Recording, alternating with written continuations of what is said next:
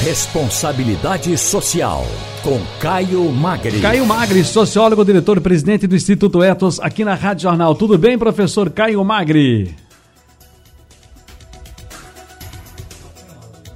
Tá sem áudio, presidente, meu, ah, meu presidente, meu diretor, meu sociólogo querido, tá sem áudio, tá ligado aí agora? Ligou aí o áudio? Agora, peraí. Não, Agora, ê! Mil desculpas. Chegou em alto e É, bom som, rapaz. Boa tarde, Ciro, e a todos os ouvintes da Rádio Jornal e do programa Balanço de Notícias. É um prazer estar aqui novamente nessa nossa conversa. Moís, Moís, Moís, Moís, Moís, Moís, Moís, não se fala em outra coisa e parece que esse rapaz, esse congolês, veio para dizer: será que vocês ainda são uma nação, pelo amor de Deus? Vimos aquilo, aquilo é um, a- a- o brutal assassinato daquele homem, espancado violentamente, de forma cruel, perversa, no Rio de Janeiro. Familiares de que disseram à imprensa que ele foi cobrar uma dívida num quiosque em que trabalhava. Quais as ações, meu caro, meu caro ah, ah, professor e sociólogo Caio Magri? Porque, na verdade, o rapaz foi alvo. Gente, só para relembrar, a- a informação é nacional, a gente já falou inclusive aqui várias vezes, já repercutimos, mas esse rapaz, esse homem, ele foi assassinado. Ele foi alvo de 39 pauladas. E de acordo com o Instituto Médico Legal, lá do Rio de Janeiro, a morte foi causada por traumatismo no tórax, com contusão pulmonar provocada por uma ação contundente. Aí eu só ia dar um susto nele, eu só ia dar um susto nele, eu só queria. Que é isso? Meu caro professor, meu caro professor Caio Magri, quais são as ações que o Instituto Etos possui voltadas ao combate da xenofobia e que- que a gente pode espalhar para outras empresas, chamar a atenção de outras empresas também? E de que forma as instituições podem combater esse problema, professor? Pois é, Ciro, acho que você relatou de uma maneira bastante objetiva e claro o que, o que aconteceu, o que está por trás de tudo isso, que é o que a gente tem que enfrentar, né, se a gente quiser construir uma sociedade justa e sustentável, que é para nós no Etos, e eu acredito que para uma parte muito grande de empresas, organizações, instituições e pessoas, cidadãos e cidadãs, eu acho que essa é a perspectiva. A gente tem feito programas, tem feito respondido à conjuntura.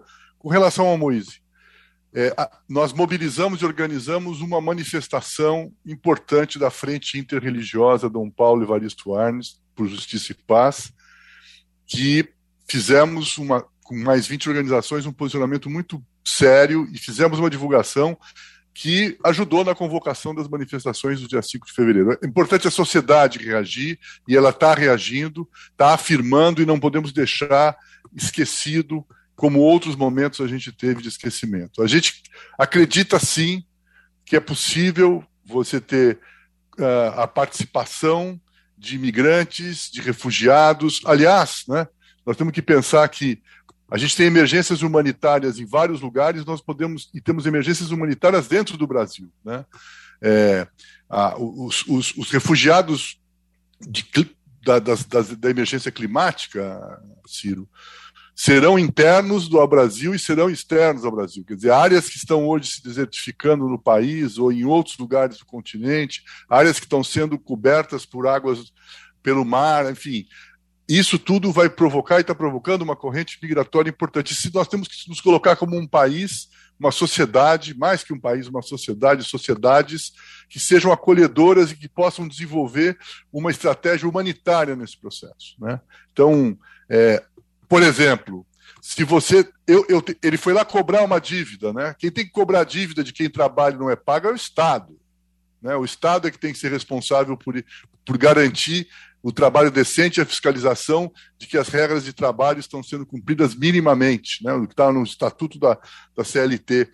Então, então, a gente tem claro que estimular as empresas e as organizações a contratarem pessoas refugiadas, pessoas migrantes, de, de, uma, de forma decente, de forma formal, de forma a dar a, a, garantia de direitos nesse processo, é o que pode fazer a diferença. Isso certamente vai salvar muitas vidas.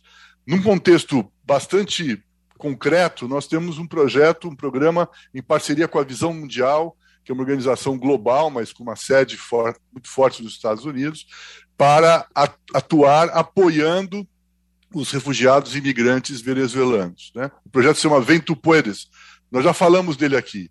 Então, o fundamental dessa iniciativa é fazer com que as empresas acolham, integrem, e construam uma alternativa de trabalho decente para todos. Agora, como é que a gente faz? Mas eu, eu para preciso. Os migrantes e refugiados. Mas eu preciso explicar para as pessoas se é complicado ou não, como é que a gente faz para acessar, por exemplo, um guia prático, professor Caio Magri, é. é, para a contratação é. de pessoas é, migrantes e refugiadas.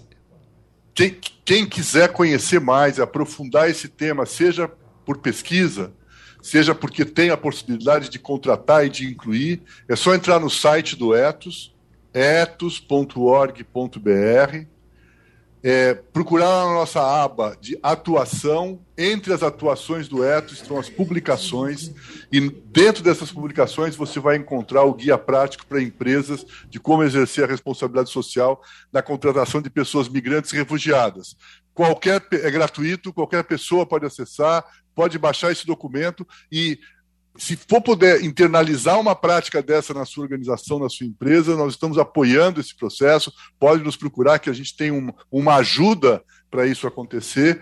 Agora, se for pesquisa também, aprofundem o tema, porque cada vez mais será fundamental construirmos estratégias, é, tecnologias, é, processos que possam incluir Perfeito. pessoas refugiadas e imigrantes que o planeta vai circular cada vez com maior intensidade, seja pela violência, pela intolerância religiosa, pelas crises sociais e econômicas e pela emergência climática. Nós se somos. agravam e a pandemia, né? Tudo isso se agravou bastante. Ah, mas a palavra bonita, todo mundo gosta, os discursos maravilhosos, a retórica é linda quando se diz.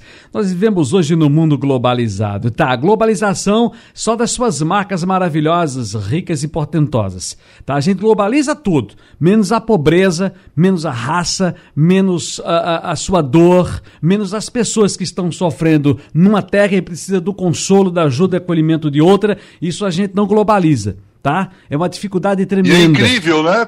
É incrível porque o Brasil foi construído dessa forma, né? Nós ah, somos, sim. Nossa origem histórica de povo tem essa tem essa questão. Né? É verdade. Professor Caio Magri, mais uma vez, muito obrigado. Responsabilidade social com professor e sociólogo, diretor do Instituto Etos, Caio Magri. Obrigado, querido. Felicidades. Um abraço.